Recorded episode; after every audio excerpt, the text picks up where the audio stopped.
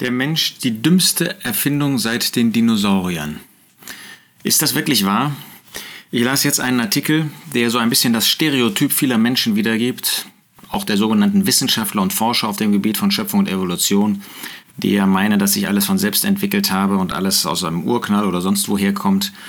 Und äh, da ist man der Meinung, der Mensch ist sozusagen das Dümmste, vielleicht nach den Dinosauriern.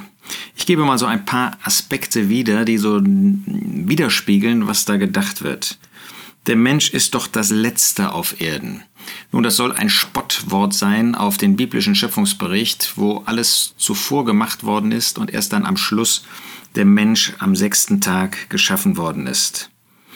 Aber der Mensch gefällt sich darin, sich als Krone der Schöpfung zu begreifen. Und die Schöpfungsgeschichte scheint ihn zu bestärken in diesem Glauben. Tatsächlich ist das so.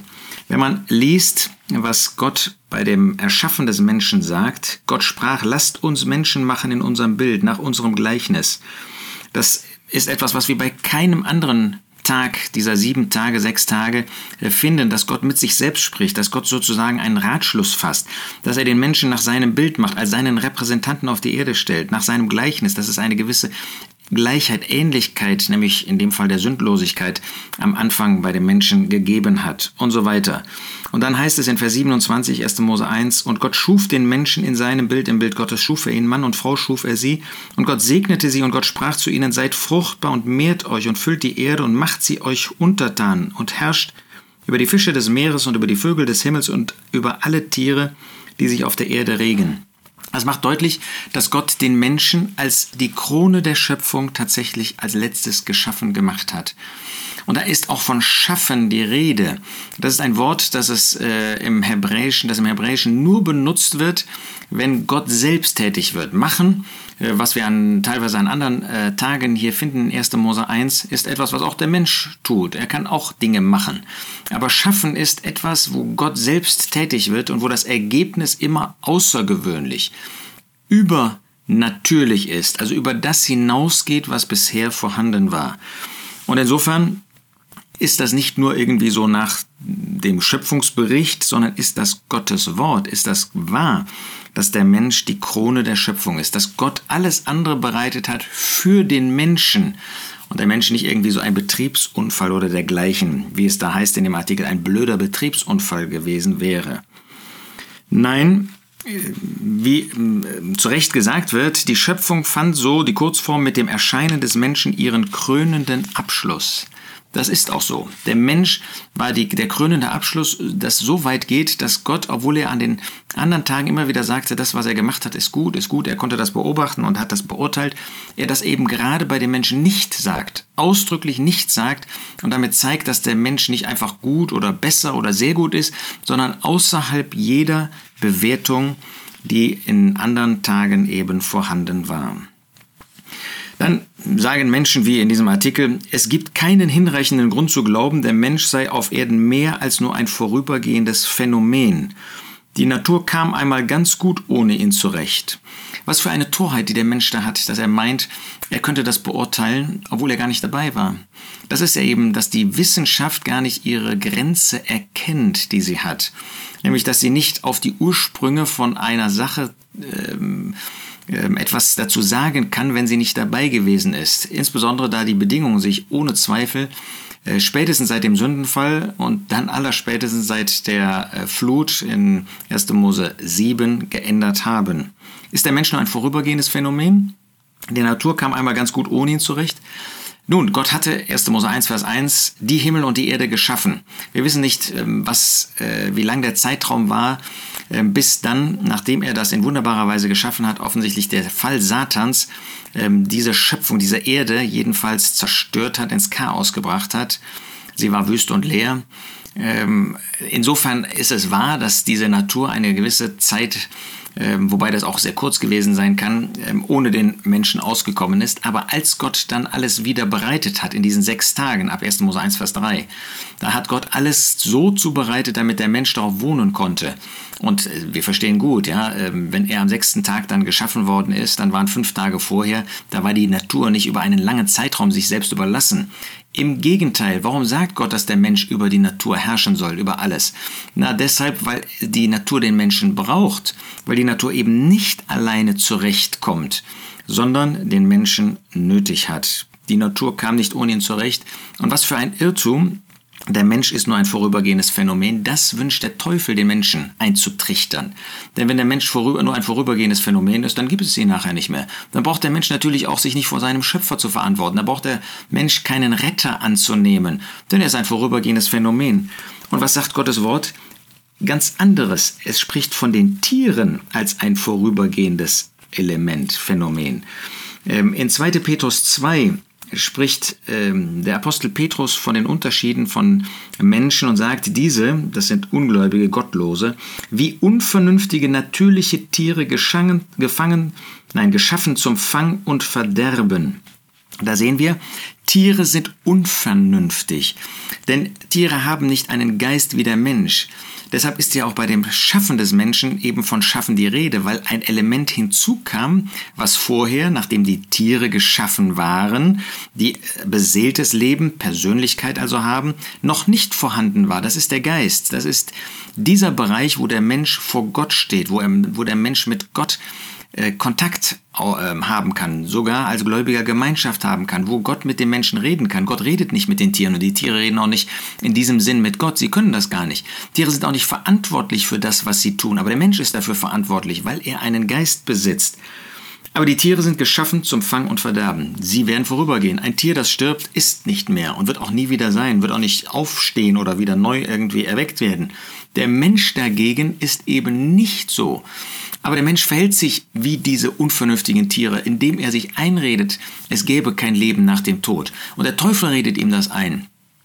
Und er redet dem Menschen ein, dass der Mensch nur ein vorübergehendes Phänomen ist. Und damit will er ihn davor bewahren, sozusagen schützen, sich zu bekehren, Gott als Retter anzunehmen und damit ewig verloren zu gehen. Wir haben die Botschaft an die Menschen, dass es eben nicht so ist. Wir sind kein vorübergehendes Phänomen. Diese Erde hat durch Gott einen Sinn darin, dass der Mensch darauf wohnt.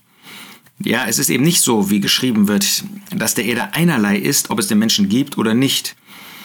Was die fundamentale Kränkung des Homo sapiens wäre, mag ja sein. Aber die Tatsache ist, die Natur ist gar nicht in der Lage, sich selbst überlassen zu sein. Das ist eben der Irrtum des Menschen, dass er meint, der, der Mensch, der wäre irgendwie äh, Millionen, Milliarden Jahre später erst entstanden und die, die Schöpfung und die Erde hätte alles von selber ähm, schaffen können oder sich selber erhalten können. Nein, Gott hat eben gerade dem Menschen den Auftrag gegeben, nicht nur um ihm eine Arbeit zu geben, sondern weil er wollte, dass der Mensch Verantwortung übernimmt und dass er die Schöpfung so gestaltet, dass sie schön ist und nicht einfach, jedenfalls nach dem Sündenfall, verwildert. Aus Sicht der Natur wiederum war der Mensch wohl einer der verheerendsten Betriebsunfälle in der Erdgeschichte. Nun muss man leider sagen, dass wir Menschen mit dem, was Gott uns anvertraut hat, nie verantwortungsbewusst umgegangen sind. Aber das war ja nicht in dem äh, Sinn, wie Gott den Menschen geschaffen hat. Er hat 1. Mose 2, Vers 15 dem Menschen gesagt, dass er äh, die Erde bebauen und bewahren sollte. Das, diesen Auftrag hat Gott den Menschen gegeben. Er hat darin leider versagt. Wir haben darin versagt. Aber äh, das ist ähm, nicht ein Betriebsunfall, sondern das ist unser Versagen. Und wenn wir wieder dem nachkommen würden, würde diese Ehre auch anders aussehen. Ganz sicher aber war er so ziemlich die dümmste Erfindung hienieden seit den Dinosauriern. Was für eine Rebellion, was für eine Unverschämtheit Gott gegenüber dem Schöpfer zu sagen, ähm, eine dumme Erfindung, die dümmste seit den Dinosauriern. Ja, die Dinosaurier sind nur vorübergehend auf der Erde gewesen. Das ähm, kann man nicht anders sagen. Sie sind ein vorübergehendes Phänomen. Und jetzt benutzt der Teufel das, um zu sagen, ja, und ihr Menschen noch ein bisschen schlauer, noch ein bisschen ähm, vielleicht weiser, ähm, ihr seid auch nicht besser, ihr werdet auch nur vorübergehend sein. Und dann wird aber im Unterschied ähm, zu euch, die ihr die Dinosaurier ausgegraben habt, wird keiner nach euch graben. Nun, das ist eben der große Irrtum. Es wird immer und zwar ausnahmslos immer wird es Menschen auf der Erde geben. Es wird keinen Zeitpunkt geben, wo es keinen Menschen mehr geben wird. Gott wird dafür sorgen, dass der Mensch immer da sein wird.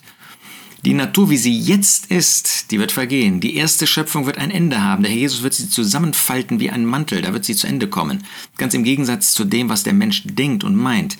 Aber der Mensch wird immer da sein. Ja, es wird Ungläubige geben, die gerichtet werden, die in die Hölle geworfen werden. Furchtbares Teil. Und wir bitten an Christi Stadt, lasst euch versöhnen mit Gott, bevor euch das widerfährt. Keiner ähm, wird, wenn er einmal in der Hölle angekommen ist, je wieder da rauskommen. Und der Gott der Liebe er, er, ähm, erwirbt jetzt noch dafür, dass Menschen sich bekehren. Aber wir als Erlöste, wir werden immer mit der Erde zu tun haben. Es wird eine neue Erde geben, wie es einen neuen Himmel geben wird. Und auf dieser neuen Erde werden erlöste Menschen wohnen. Wir in der heutigen Zeit, wir werden, wenn der Herr Jesus kommt und uns entrücken wird vor der großen Drangsalzzeit, werden dann mit dem Herrn Jesus zurückkommen auf diese Erde, werden mit ihm regieren. Und dann wird das erste Mal diese Erde in einem wunderbaren Zustand nicht nur sein, sondern auch bleiben, weil er sich darum kümmern wird. Ja, erst der Mensch kam auf die Idee, diese Dinosaurier wieder auszugraben. Keine Sekunde aber stellt er sich dabei vor, dass er mit diesem Blick in die Erdgeschichte in seine Zukunft schauen würde, das ist eben die Torheit, die der Teufel den Menschen einreden möchte, dass irgendwann alles vorbei ist. Es ist nicht alles vorbei. Deshalb, der Mensch wird tatsächlich ausgegraben, aber durch Gott selbst. Gott wird den Menschen auferwecken, entweder zum Leben, die an den Jesus geglaubt haben, oder zum Gericht, und dann werden sie ewig gerichtet. Und wer den Menschen einlullen möchte, wie der Teufel, der Feind, der möchte versuchen zu sagen, ihr werdet da eingegraben sein, ihr seid begraben, ihr verrottet da, und dann wird es nichts weiter geben. Das Gegenteil ist der Fall. Ja, wir wollen uns diesen falschen Überzeugungen nicht anschließen. Wir wollen dieser falschen Propaganda des Teufels, der viele hochintelligente Menschen dafür benutzt, um das zu verbreiten, wollen wir nicht folgen. Aber wir wollen uns bewusst sein, Gott hat den Menschen nicht geschaffen, ähm, einfach um ein Schöpfungswerk zu tun. Er hat ihn auch nicht nur geschaffen, um Freude daran zu haben. Das hat er. Er hat den Menschen geschaffen, um daran Freude zu haben, sondern er hat den Menschen geschaffen, damit er seiner Verantwortung vor Gott gerecht wird. So, wir haben versagt. Dann hat er uns den Retter Jesus Christus gesandt. Und jetzt sind wir als erlöste Menschen, die wir den Herrn Jesus als Retter angenommen haben, sind wir verantwortlich vor dem Herrn. Wie gehen wir mit all dem um, was er uns gegeben hat? Dazu gehört die Natur, gehört genauso wie die Gaben, die er uns gegeben hat, gehört unsere Zeit, unsere Energie, unser Leben. Was machen wir damit? Sind wir solche, die bewahren, die das benutzen und vermehren, wie Gott das Adam und Eva schon gesagt hat in 1. Mose 1? Oder sind wir solche, die das vergraben und damit wie die ungläubigen Menschen leben? Lasst uns durch unser Leben zeigen, dass der Mensch nicht die dümmste Erfindung, sondern ein Wunderwerk Gottes ist und dass dieses Wunderwerk Gottes auch in der, Kraft, in der Kraft des Herrn Jesus, in der Kraft des Geistes Gottes in der Lage ist, Gott zu verherrlichen und Menschen zum Segen zu sein. Es liegt an dir und an mir, inwiefern wir das verwirklichen.